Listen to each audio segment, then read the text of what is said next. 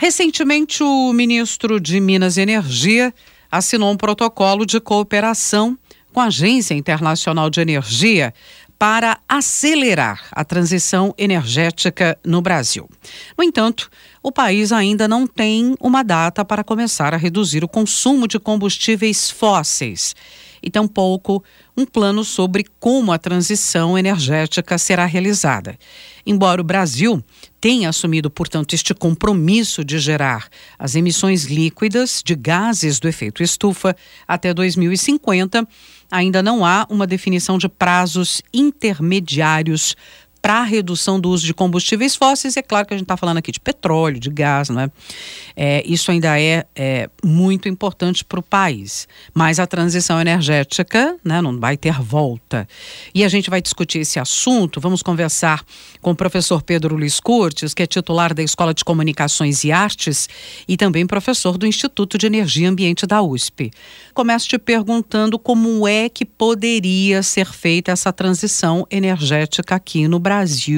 É um caminho sem volta, né? Os países terão de fazer. Bom, Roxane, o que falta ao Brasil nesse eh, setor é um planejamento nacional, porque uhum. nós temos iniciativas localizadas, por exemplo, há municípios, como é o caso de São Paulo, onde há a previsão de substituição da frota de ônibus que utilizam basicamente óleo diesel por combustíveis, por fontes renováveis, né? E a, a tudo se encaminha para a adoção é, maior de ônibus elétricos na, na frota. Mas nós não temos um plano nacional que leve isso em consideração para o Brasil como um todo. Uhum. E, basicamente, né, só é, eu deveria ter falado isso no início, no que se resume né, a uhum. transição energética, que é a substituição das fontes não renováveis, né, dos combustíveis fósseis, notadamente é, derivados de petróleo, né, como, como óleo, gás ou carvão, é, por fontes renováveis e bem menos poluentes. O Brasil não tem essa estratégia, é, é uma, uma questão muito interessante, porque nós é, temos iniciativas, como eu disse, regionais ou municipais, nós temos investimentos privados, né, aumentando a geração de, energia, de geração eólica, de geração a partir de placas fotovoltaicas, mas nós não temos um planejamento é, central indicando como isso deverá ser feito. Né? O ministro Alexandre Silveira, ele disse recentemente que, o, ah, que eu vou repercutir uma matéria da, da Folha, né?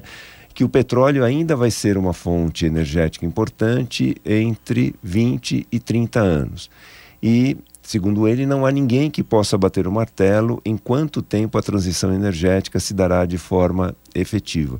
Mas isso não quer dizer que a gente possa abrir mão de um planejamento é, onde metas e datas intermediárias são estabelecidas e com isso a gente vai mensurando o nosso avanço em relação a essa transição energética. Porque uma das coisas básicas de gestão de projeto, e eu entendo aqui a transição energética como um grande projeto nacional, é que você tem que estabelecer metas intermediárias é, para mensurar o avanço ou é, uma, uma parada no seu projeto, né? Se ele está avançando, se ele está é, parado, se ele está retrocedendo. Avaliar, né? né? Para fazer exa é. exatamente isso, para fazer essa avaliação do progresso uhum. dessa, no, no, na consecução dessa, dessa meta. Né? Se a gente não tem esse planejamento, realmente isso foi, fica muito prejudicado, é, inclusive em relação a investimentos. Os investimentos eles têm sido feitos por iniciativa privada, mas não há nenhuma. Aí é, é, muito se fala né, de utilizar os combustíveis fósseis para financiar a transição energética. Não há nenhum caso de empresa petrolífera que tenha ou que esteja fazendo isso de maneira extensa e significativa. Eu vou abrir um parênteses aqui.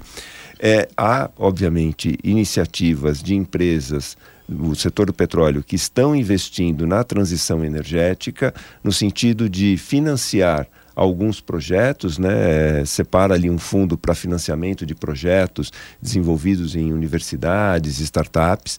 Há também é, empresas de petróleo que estão buscando se transformar em empresas de energia para é, no futuro, quando as reservas de petróleo elas decaírem muito, elas é, terem uma nova fonte né, de, de, de, recursos, de, de renda, né? então vão investir, por exemplo, na geração eólica, na geração solar, mas não há é, projetos aonde é, as petrolíferas contribuam para um fundo nacional de financiamento de projetos de transição energética. Esse é um fica muito um discurso bonito, um, um discurso é, uma retórica bonita, é, que foi o caso, por exemplo, quando estava se discutindo muito, né, a exploração na margem equatorial que o IBAMA havia é, não não havia concedido a licença não autorizado é, né? não autorizado a uhum. licença de, de é, perfuração de um poço exploratório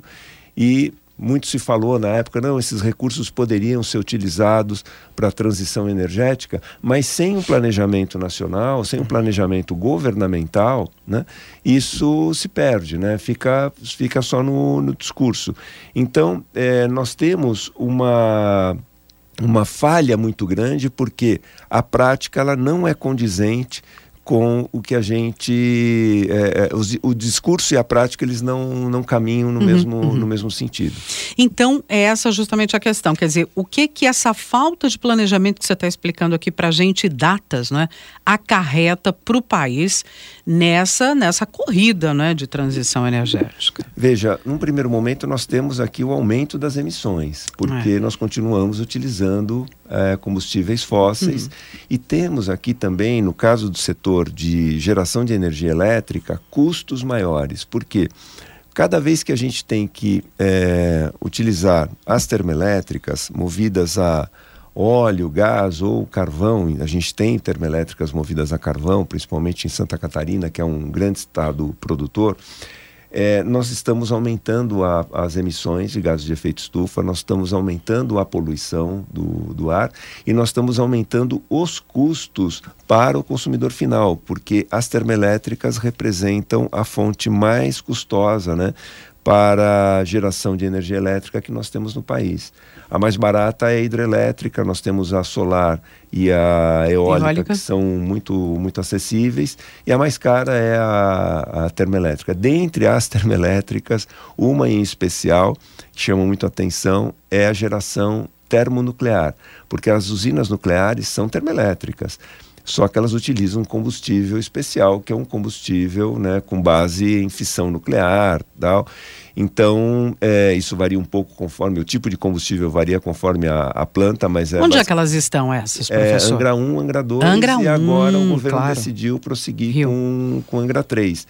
Elas são é, uma alternativa para aqueles países que não têm outras possibilidades. Uhum. O Brasil tem não vejo a necessidade de se persistir com energia nuclear, porque ela, as usinas demoram a ser construídas, elas demoram é, a entrar em operação, a operação ela é custosa porque você precisa de uma equipe altamente especializada e elas estão localizadas, né, no nosso caso aqui no Brasil, perto de dois é, grandes centros que é Rio e São Paulo. Uhum. Então, no caso de um acidente nuclear, é, isso pode ter um impacto muito grande em toda essa mancha urbana que liga Rio e São Paulo, passando aí pelo Vale do, do Paraíba.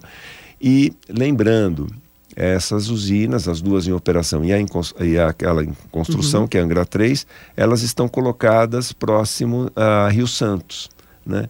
E frequentemente nós temos a notícia de que no verão, devido a chuvas cada vez mais intensas, há interrupções na Rio Santos. Ou seja, rota de fuga é um problema né, e que não parece que não está totalmente elucidado. Mas enfim, o, a falta de planejamento da transição ela vai levar um aumento de emissões, porque a gente vai continuar usando as termoelétricas ainda para suprir a ausência né, de geração hidrelétrica, às vezes devido à carência de, de chuvas.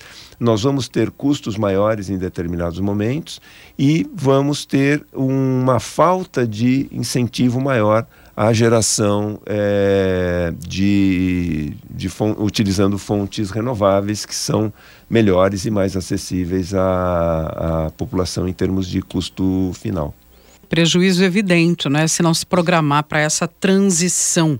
Como diz professor, de forma objetiva, não é só no discurso. Professor Pedro Luiz Cortes, titular da ECA, professor do IEE, e tem o canal no YouTube, o Ambiente é o nosso meio. Lá você pode ouvir e compartilhar as nossas conversas semanais, assim como em nosso portal. Vai lá na barrinha Atualidades, Jornal da USP no ar, primeira edição, e você também encontra a nossa publicação. Professor, muito obrigada. Eu que agradeço. Uma boa semana a todos.